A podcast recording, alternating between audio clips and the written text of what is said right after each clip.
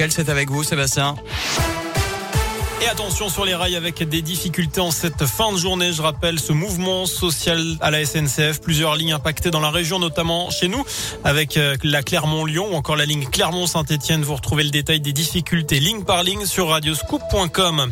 À la une, nouvelles étapes contre la cinquième vague de Covid. Le brassage doit être évité dans les cantines scolaires. C'est le cas depuis aujourd'hui. Le sport à l'école, c'est de préférence à l'extérieur. Autre nouveauté ce lundi, les enfants de 5 à 11 ans à risque pourront se faire vacciner dès mercredi. Et puis la bonne nouvelle, pour les boîtes de nuit toujours fermées. L'État prendra en charge tous les coûts fixes, y compris les salaires des gérants. En parlant du Covid, un homme d'une soixantaine d'années a été interpellé samedi en marge d'une manif anti-pass sanitaire à Clermont. D'après la montagne, il a été identifié comme l'un des agresseurs de ce genre de rassemblement qui ont lieu chaque semaine et sans autorisation. 250 personnes s'étaient rassemblées. Son rôle a pu être clarifié grâce à la vidéosurveillance.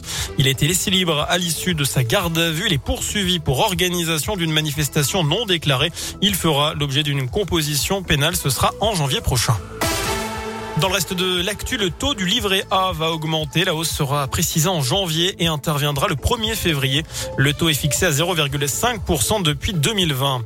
Autre bonne nouvelle pour votre portefeuille, l'arrivée ce lundi du chèque énergie pour 6 millions de ménages modestes, 100 euros net envoyés par courrier pour faire face aux différentes hausses des prix du gaz, mais aussi de l'électricité et du fioul.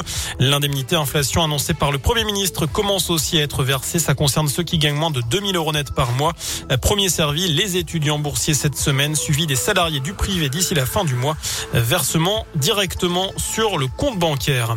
Le grand oral d'Emmanuel Macron, TF1 et LCI diffuseront mercredi à 21h05 un entretien avec le chef de l'État qui va dresser le bilan de son quinquennat. À quatre mois du premier tour de la présidentielle, il n'est pas encore officiellement candidat.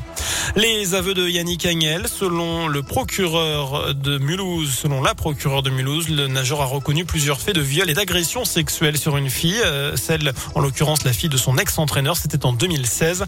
Il dit ne pas avoir eu le sentiment de la placer sous contrainte et le regrette.